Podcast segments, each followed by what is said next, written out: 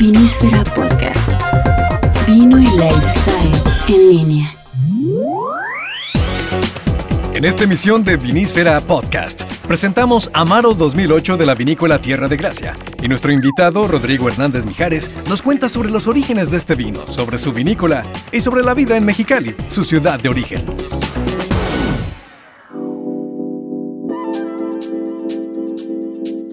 Amigos, qué gusto poder compartir una vez más el micrófono, los alimentos y el vino. En esta ocasión también tenemos un vino mexicano. Carlos Valenzuela. Bueno, Hola ¿cómo Álvaro, estás? hola amigos y eh, hola mundo. Gerardo Lammers, ¿qué tal? ¿Cómo estás? Amigos de Vinísfera Podcast, aquí estamos nuevamente con mucho gusto. Bueno, tenemos ahora un vino mexicano, como ya les decía. Vamos a estar platicando, tenemos un entrevistado de lujo. Hola, buenas tardes. Pues muchas gracias a los amigos de, de Vinísfera. Y ahora sí digo amigos en serio, ¿no? Este, tenemos un tiempito de conocernos y, y bueno, el, vino ha juntado los caminos y, bueno, aquí estamos en la mesa compartiendo Amaro. Amaro es eh, nuestro primer vino, la primera etiqueta de Viñedos Tierra de Gracia. Nuestra pequeña bodega, muy, muy, muy, nueva. Eh, vamos iniciando con, con nuestra vida ¿no? de, en el mundo de la producción del vino, ya desde el otro lado del campo. ¿no? Es- ¿Qué es Tierra de Gracia? Ahorita es una bodega, es un rancho que produce. Platicamos un poquito, ¿no? Pero ¿qué les parece para no empezar así en seco? Vamos escuchando esto. Gerardo Lammers va a hacer los honores en este momento. Escuchen por favor amigos. Mira, Tierra de Gracia es, eh, en suma, es un esfuerzo entre dos familias. Sí, somos amigos, somos dos familias que decidimos unir un camino, nos pusimos un plan con sus metas, con sus obje- objetivos y hemos decidido recorrer ese camino juntos. Tierra de Gracia, Viñedos Tierra de Gracia es un proyecto de una bodega boutique eh, sí, con, con su sede en Ensenada, sí, somos un par de familias de Baja California, eh, por ejemplo yo crecí en Mexicali, somos amigos de Mexicali, y Amaro es por el momento la única etiqueta que tenemos, por supuesto, eh, como gente con planes, con gente con sueños, vienen más cosas, ¿no? Oye, pero hay- lo que pasa es que también hay otras, también es una cuestión como de objetivos, porque hay otras casas, otras bodegas que están felices de nada más hacer un vino y ese vino hacerlo lo mejor que se pueda y quedarse ahí, ¿no? Modelo Eh, Chateau. modelo Chateau eh, francés o en, en Chile, por ejemplo, también existen algunos casos. Bueno, me imagino que en mu- muchos otros partes, en Sudáfrica, eh, eh, sé de, de su existencia.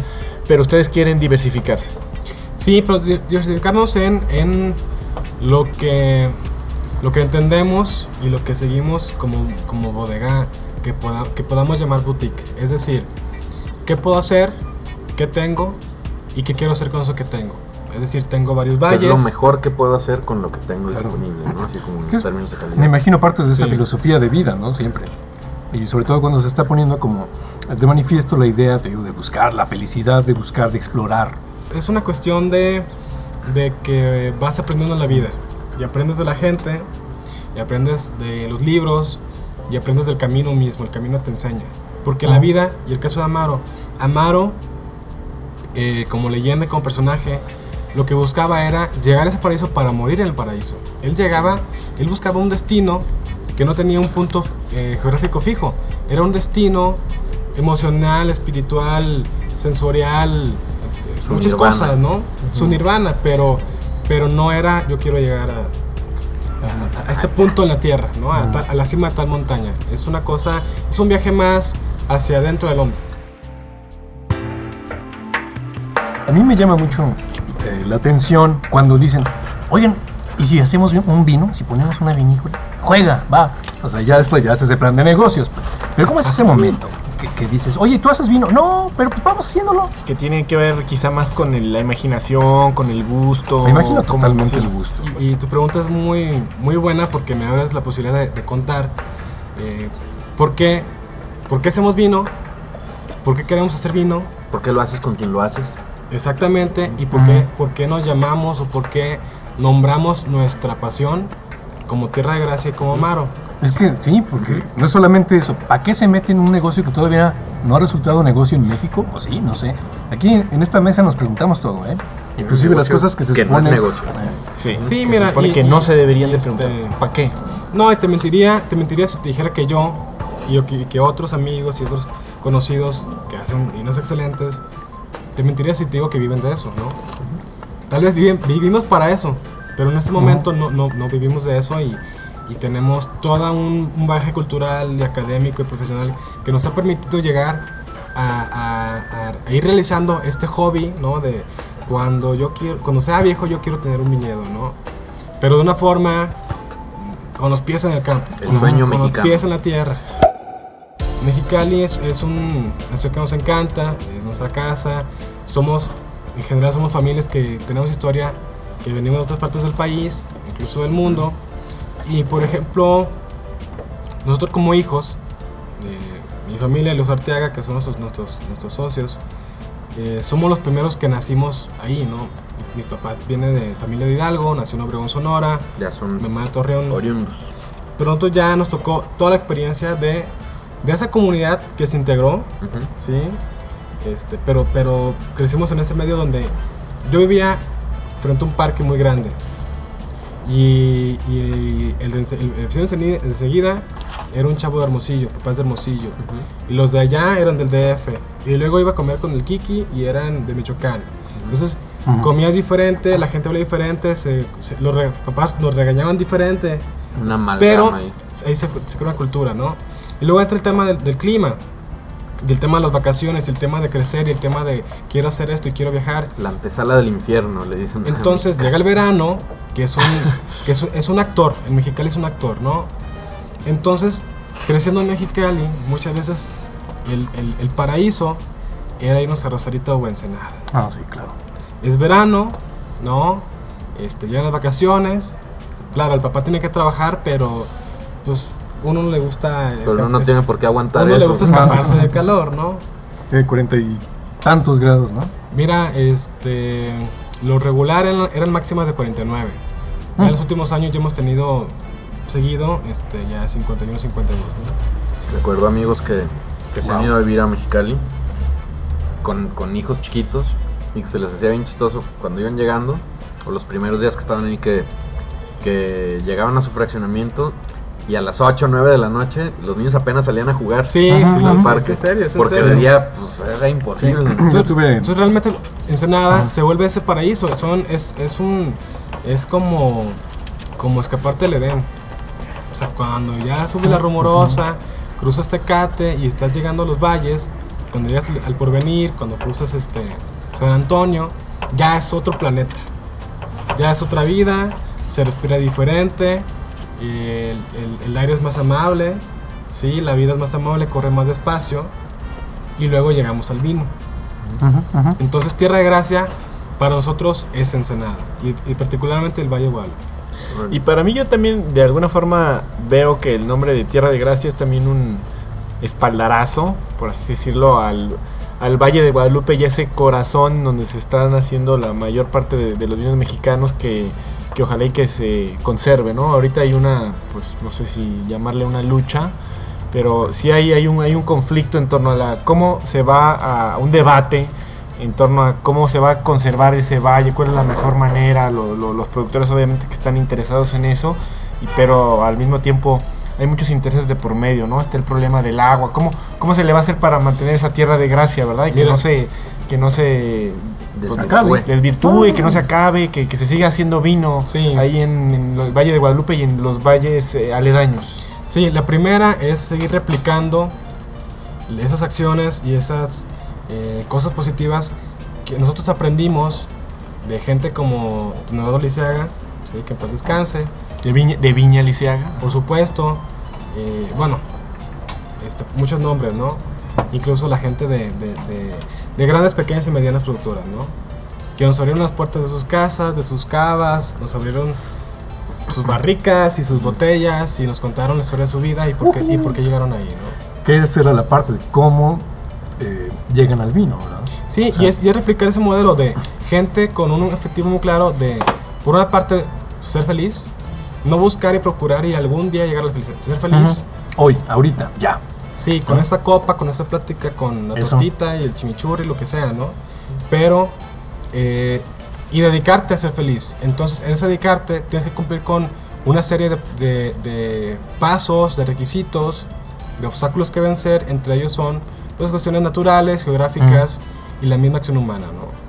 Entonces, si, si, si no habemos más o no crecemos o no procuramos seguir haciendo cosas buenas, bueno, alguien llegará y, y hará algo que nos perjudique porque no levantamos la voz, o no levantamos la mano, o no, o no usamos ese, ese recurso que tenemos para beneficio nuestro. Fíjate que ese- eso que de, de lo que hablas para mí es muy importante porque creo que una gran parte de la sociedad mexicana es pasiva. Antes de que, de, de que llegaras aquí a la- Sí, al programa platicando estábamos platicando un poco de eso, ¿no? De que qué pasa en Guadalajara, como a lo mejor mucha gente se, se estará preguntando con qué pasa en Celaya o qué pasa en quién sabe cuántas Puebla, otras ciudades de, de- que de quieras, México en donde parece que no pasa nada.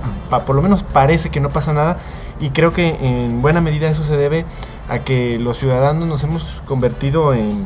En muy pasivos, en, Sí. en apáticos. Apáticos. No, no, no. Por ejemplo, aquí en Guadalajara ahora nos, nos estamos preguntando, este, bueno, nos hemos dado cuenta con, con sorpresa y un poco nos hemos quedado estupefactos de darnos cuenta en qué, en, en que, en cuán poco tiempo las calles de Guadalajara se han vuelto intransitables.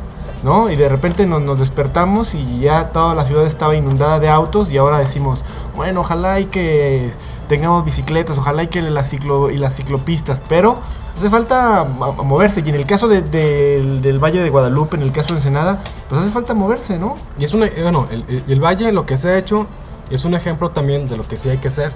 Porque el Valle, hace unos años, pues cuánta gente platicaba, preguntaba o probaba un vino de ahí.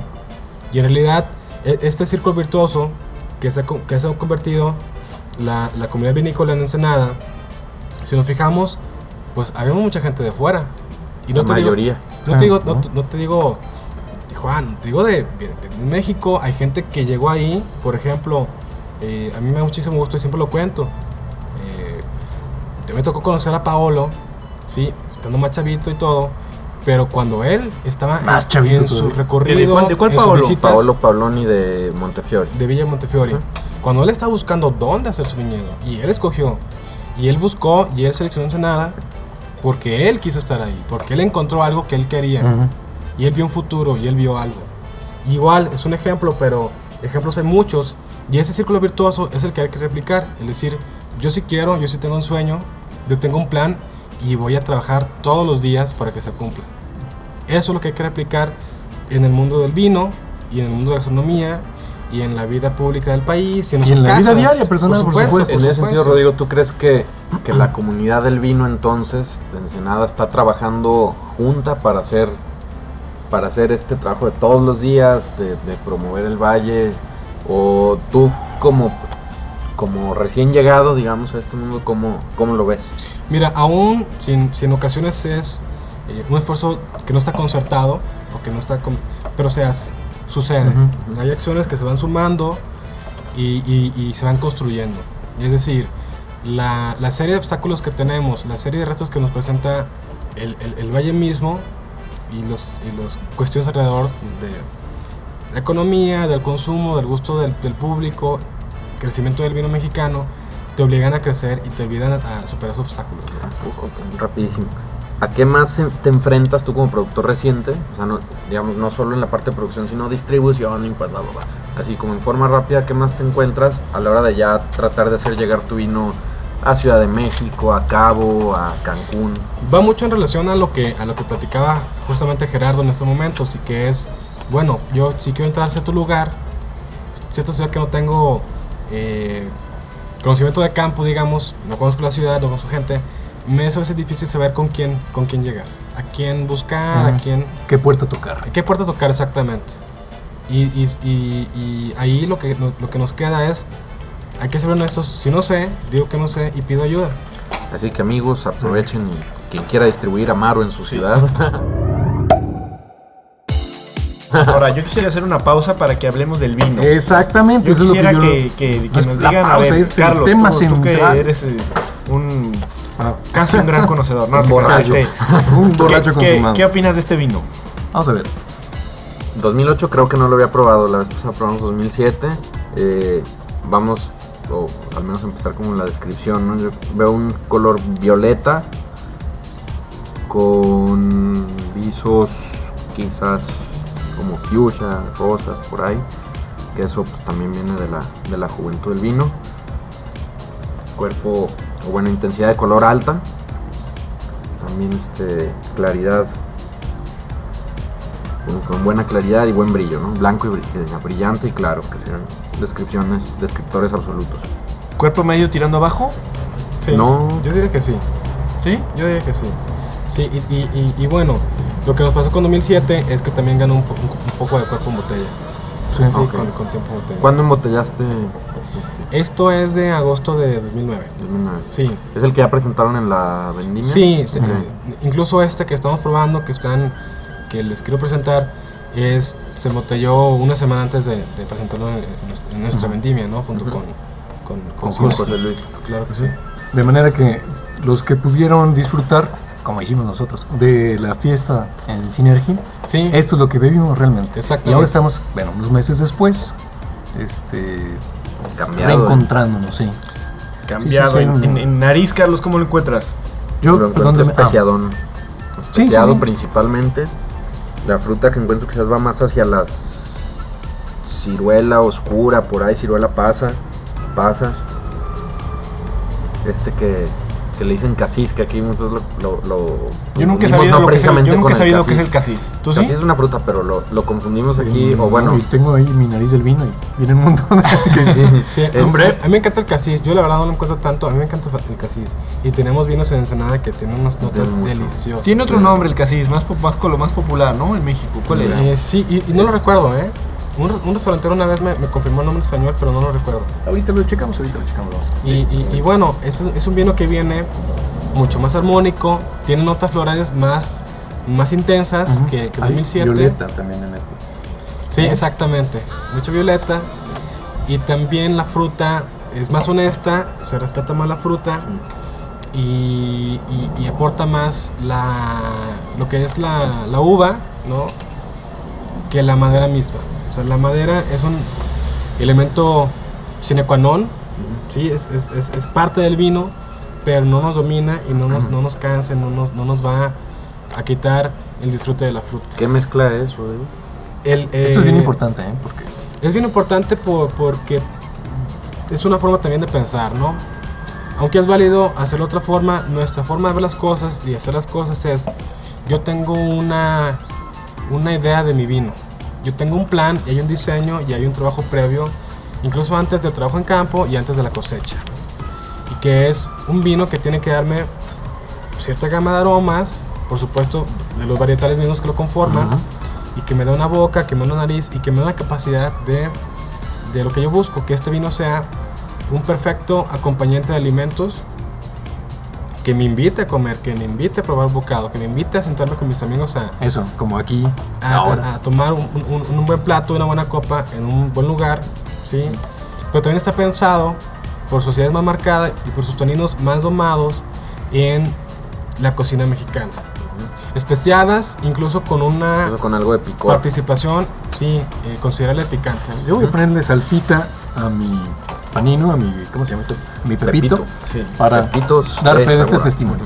Y siguiendo a con el eh, brevario cultural, perdón, Sí. salsa parrilla o grosello negro, es el Grosello negra. Ah, prefiero yo, me, me identifico más con grosello negro, yo en lo personal, siento como que me lo, lo visualizo mejor Sí. ese descriptor. por la valla. Sí. Y ahí, por ejemplo, eh, igual que 2007, 2008 y, y como se sigue trabajando este Amaro, ya 2009 que está en, en barrica en este momento, es un ensamble. Ok. Es un ensamble de base barbera. Entonces, la barbera tenemos múltiples ventajas de por qué usamos la barbera y múltiples razones atrás ¿Tienen viñedo? no, no tenemos viñedo, está en plantación. eh, hay una propiedad, por supuesto, pero es una propiedad que, que honestamente le falta mucho trabajo, ¿no? Es una propiedad que no se dedicaba todavía a la producción de vinos, que no se dedicaba al cultivo de la vid. Entonces, pues hay un tema de largo plazo Ujú. que es fundamental para cualquier bodega en cualquier Claro. parte del mundo. No, no hablo de México. Donde tienes que plantar vid, tienes que dejarla crecer, cuidarla, O sea, regarla. el manejo del viñedo, pues. Por supuesto, antes de sacar tu primer vino de prueba, ¿no? O sea, antes de eso. Entonces, nuestro ensamble de Barbera con Merlot, con Sinfandel y con Petit Syrah viene de, de dos valles distintos. de San Vicente, San Vicente de Ferrer, al sur de Ensenada, al sur incluso de Santo Tomás, ¿no? Y del Porvenir, de Valle de Guadalupe particularmente. Entonces tenemos una mezcla de cuatro uvas de, de dos valles distintos, de la visión de una familia con un, un enólogo como José Durante. Es- Fíjate que yo tengo una duda. ¿Cómo es ese proceso? ¿Quién escogió la mezcla? Eh, ustedes dicen, yo me imagino que el vino debe ser así asado y va tomando notas el enólogo y dice, ah, ok, vamos a hacer esto, con esto, con esto. O ustedes ya tenían la idea clara de So- qué sobre querían. todo Álvaro porque entiendo bueno o así lo entiendo yo eh, que es una mezcla es un blend o un ensamblaje atípico. Barbera con Sinfandel con Merlot y con Petit Syrah. Bueno no sé tú lo habías encontrado en algún otro vino Carlos Si no mal recuerdo, tal vez uno de los ensambles, no me acuerdo si el Colina o el Arenal, que puede tener algo Otro vino muy mexicano, parecido. otro vino mexicano. por paralelo. pero a ver digamos porque Barbera es una una una Pero ahí hablamos cepa italiana ¿Mm? ahí hablamos de Nebbiolo. En, en- en ese- Barbera es una cepa italiana que se ha adaptado bien junto con la Nebbiolo al, al clima de semidesértico de Baja California, ¿no? Eso para los amigos que no nos escuchen quizá en Que fuera de México. Que Nebbiolo de Barbera, no generalicemos, pero de Barbera en México sí se puede esperar un poco más de intensidad que el, que el Barbera italiano. de ¿no? Piemonte. ¿Sabes? Siento también un poco más chocolatoso esta que, que 2000, que era el otro, 7, ¿verdad? Sí, Syrah. esto es un regalo que nos da el Petit Syrah. Eh, En nuestro final, Mm. chocolate Muy otro bien, gusto muy bien. y, y- y- y la persistencia que Sí. nos regala el Petit Syrah es chocolate eh, amargo, acompañado de un tanto de mentol, ¿no? Y, este, que es lo que ciertas, ciertas notas de la barrica, ¿no? De barrica de tostado ligero, que es una vainillita por ahí. Es ese final un poquito nuez. amargo que, Exactamente. que fuera de molestar viene como a estructurar, ¿no? Como a darle cuerpo. ¿Qué le da el Sinfandel, por ejemplo? El Sinfandel eh, nos va a dar notas muy características de frutas más maduras, e incluso compotas. Vamos a encontrar, ciruelas. Y más, y más cuando tengamos tiempo en botella, vamos a encontrar, eh, yo encuentro mucho lo que es una mermelada de frambuesa. Una cosa deliciosa y de ciruela. Que es cierto, está más presente en el 07 que en el 08. Por Exactamente. razones obvias que acabas de explicar, ¿no? Sí, y, y- y bueno, la ventaja con este vino, con este ensamble, que es muy complicado de hacer, que, que nació de un proyecto previo, pero se terminó de construir en la bodega, ¿sí? ya, como, ya como un ensamble de cuatro uvas distintas, eh, eh, nos, ha dado un resultado en que hay una curva de aprendizaje de crecimiento del vino en botella que va hacia arriba, ¿no? Desde 2007, que fue nuestra primera producción, nos hemos sorprendido bastante de cómo hemos ido notando mes a mes ese crecimiento en botella.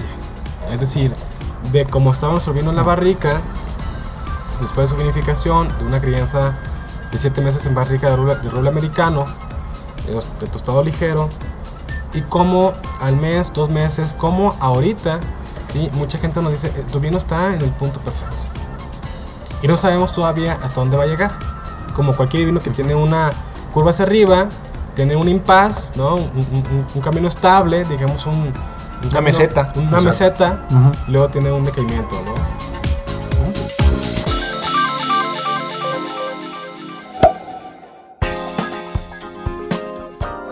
Quizá podemos platicar, eh, Carlos y Álvaro, de, de- de- de las características principales de las cepas que, que- de las variedades que conforman este ensamblaje. ¿no? La barbera creo que una de las características principales que le da al vino es la, la acidez, ¿no? Por lo Acidez. menos está asociado con la característica de acidez en el vino.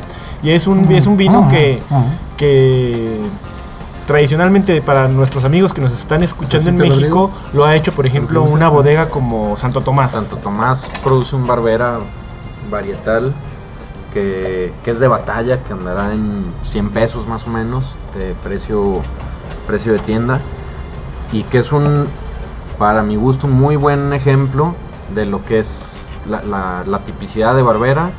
En, no precisamente en Valle de Guadalupe, porque de hecho en Valle de Guadalupe se produce poco barbera, pero más bien en, en Santo Tomás y es algo, este, es un vino fresco, ligero, agradable y todo, ¿no? Ya en Guadalupe tiende a ser más intenso. Si no me equivoco, la primera añada de Moebius, que Moebius es un vino que, que producen nuestros amigos del restaurante Laja, ahí en, en Valle de Guadalupe también. La primera añada fue, fue Barbera. Che- del chef Ra- Jair Telles. Jair Telles. Nuestro amigo también de Vinísfera. Y el charro Andrés Blanco. Y el charro Andrés Blanco, exacto. Este, ah, pues ellos produje- produjeron su primera añada fue Barbera de su vino Moebius y era un vino que si bien es más ligero que el común denominador de, de- de Valle de Guadalupe, bueno, está, está potente en términos tanto alcohólicos como de acidez, ¿no? Que también eso pues genera buen cuerpo y todo.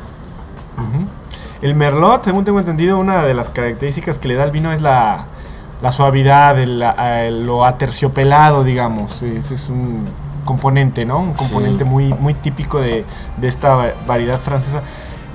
La Sinfandel, como, como nos decía Rodrigo, es eh, La fruta. la fruta, y la Petit Syrah también es un adorno que se usa en, mu- en muchos vinos de, de, pues, Un de adorno Francia, y por también ejemplo, ¿no? para, este- para hablar del origen. Muchas veces como estructurante también porque aporta más tanino y en un tinto, por ejemplo, que quieres que permanezca en el tiempo, necesitas tener tanino y acidez. Entonces, obviamente fruta porque la fruta con el paso del tiempo se va se va suavizando y va y va haciendo va bajando un poquito de intensidad la fruta y va cambiando, pero si no hay tanino y no hay acidez, el vino en un año ya lo tienes no, no echado a perder, pero des- desintegrado. El tanino y la acidez son los que hacen que se integre un vino. Yo le recuerdo, perdón, a los amigos que nos están escuchando, que eh, estamos aquí platicando en una mesa, comiendo y con una botella muy gusto. Si algunos de los puntos que estamos mencionando no les parecen, no están de acuerdo, dicen estos tipos no saben nada, por favor envíanos sus correos y claro, Por ejemplo- eh, mencionábamos en el primer episodio que esto no es un programa de especialistas, sino de felices consumidores y échame más, por favor, aquí. Pero sí, pero sí, aquí tenemos un poco de más vino. No, pero, Ah, sí, pero sí, sí, me, sí. pero de pronto sí, sí podemos, o sea, si tenemos el Sí. derecho de aventarnos una Naturalmente. cultural. No, no, no, claro. Pero, Pero, por ejemplo- eh, también tenemos el derecho de réplica de Ah, están claro, escuchando, claro. que digan esos tipos no saben por No esto, saben por nada. aquello. Claro. Por ejemplo, Petit adelante. Los, nada más los correos. Podcast arroba vinísfera.com.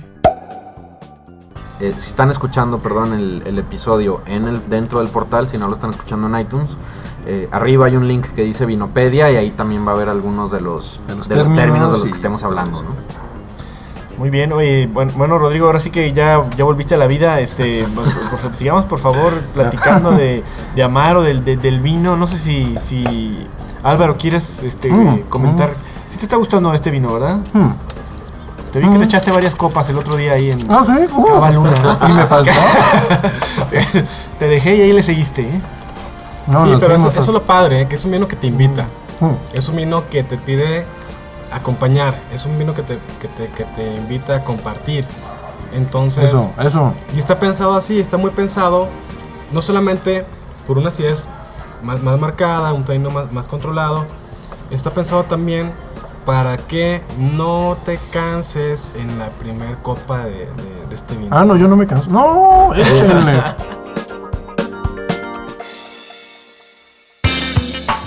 ¿Cuál dirías que es como el, rasgo más presente de la mano de José Luis Durán en, en este vino? No Así que digas, ah, no, pues que aquí se identifica por esto.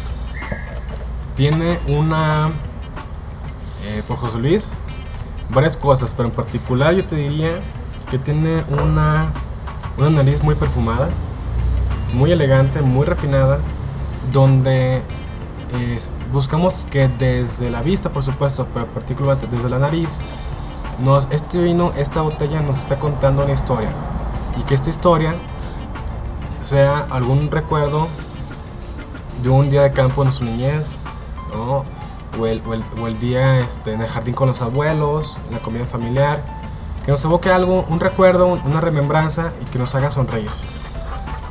Pero esa nariz que no, que no desvíe la atención del, del- del placer mismo. Es una, una nariz, un vino bien hecho, sin problemas, todo correcto, y que nos dé una amplia variedad para encontrar algo que nos, que nos guste. Y decir, ¿sabes qué? Yo hoy escojo concentrarme en la, en la cereza del amaro, porque a mí la cereza me evoca y me hace recordar y me hace sentir esto. Es- esa, esa capacidad de transmitir eh, desde, que, desde que estamos percibiendo el aroma de un vino. Ok. Bueno, para los amigos que, que no nos escuchan muy seguido, es el primer episodio que escuchan, José Luis Durán es un enólogo chileno radicado en México.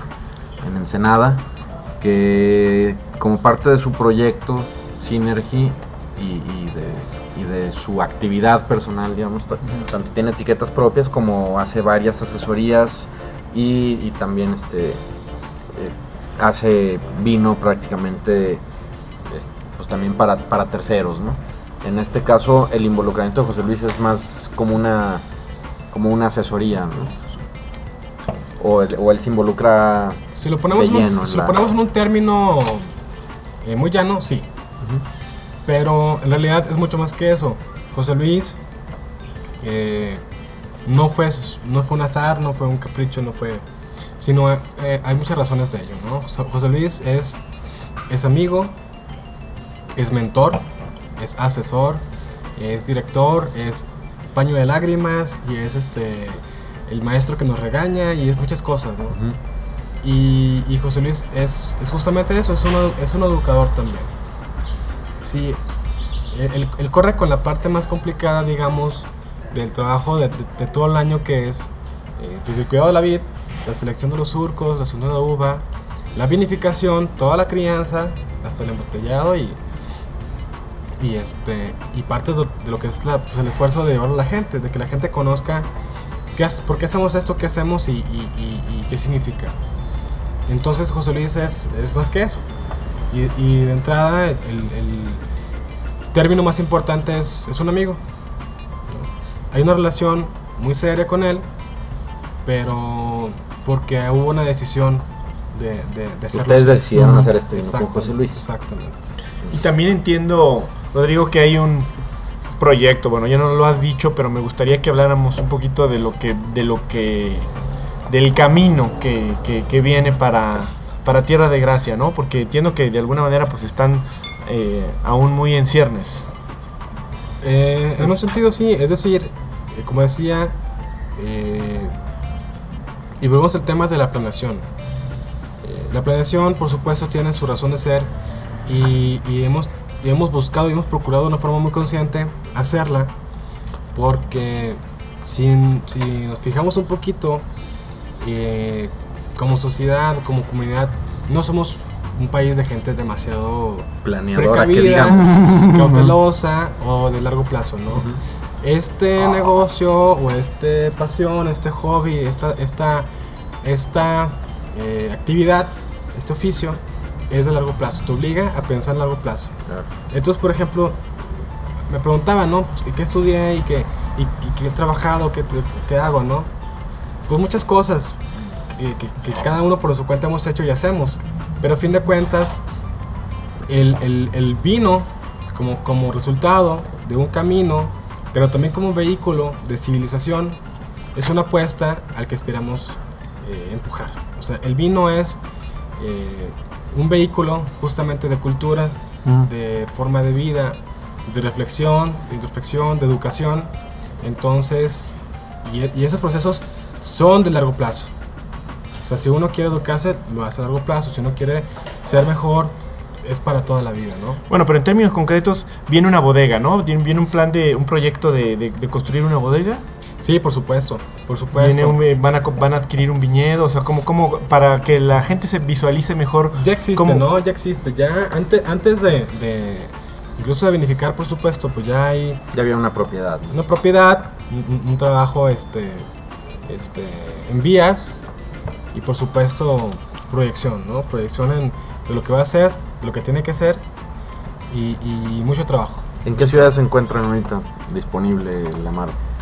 Miramaro, eh, en los últimos meses ha crecido mucho. Eh, estamos en Jalisco, estamos en Guadalajara desde, desde octubre de- del año pasado, pero arrancamos, arrancamos principalmente en el DF. Sí, por supuesto, Ciudad de México y, y- y Querétaro, eh, San Miguel de Allende. Monterrey. Guanajuato, eh, Monterrey estamos entrando, por supuesto, está en Yucatán, hay gente que lo compra en, en Villahermosa, ¿Cuál es la producción? es un vino de 300 cajas por año. Ok. Es decir, 300 cajas 2007, 300 2008 y 300 ahora en producción 2009. Ujú. Y está proyectado que sea un vino eh, que se mantenga la línea, no cambia la mezcla, no cambia la filosofía. No, no vamos sino que trabajar para mejorar cada año el vino que, que queremos hacer, el vino que es, Y crecerlo posiblemente a 500 cajas, ¿no? Este, y seguir con, con, con más etiquetas. Escuchamos a Rodrigo Hernández Mijares de la vinícola Tierra de Gracia y nos presentó la cosecha 2008 de su etiqueta Amaro. Carlos Valenzuela, Gerardo Lammers y Álvaro José Gómez les agradecemos su amable atención y los invitamos a que descarguen una próxima emisión de Vinísfera Podcast. Encanta el vino, me encanta lo que le ha aportado a mi vida, la forma que ha conducido ciertos caminos que he tomado, puertas que había todo cerrado. Y la invitación a la gente que, que los escuche a ustedes, que los busca, que los, que los identifica es que le abran ustedes la puerta al vino. Porque el vino, como vehículo de, de cultura, como vehículo de educación, ¿no? es, un- es una herramienta eh, que nos abre otras puertas más. Eso es, eso es el vino, es vida, es compartir, es pensar, es vivir, es sentir, es todo. Vinísfera Podcast. Vino y lifestyle en línea. Podcast realizado en Aurix Producción Digital. Envía tus comentarios a podcast.vinísfera.com. Las opiniones aquí expresadas son responsabilidad exclusiva de quien las emite y pueden o no variar de un día a otro. Ninguno de los conductores se considera ni debe ser considerado experto. Los fines de este programa son compartir información y opiniones entre consumidores para fomentar el consumo del vino y disfrute en general.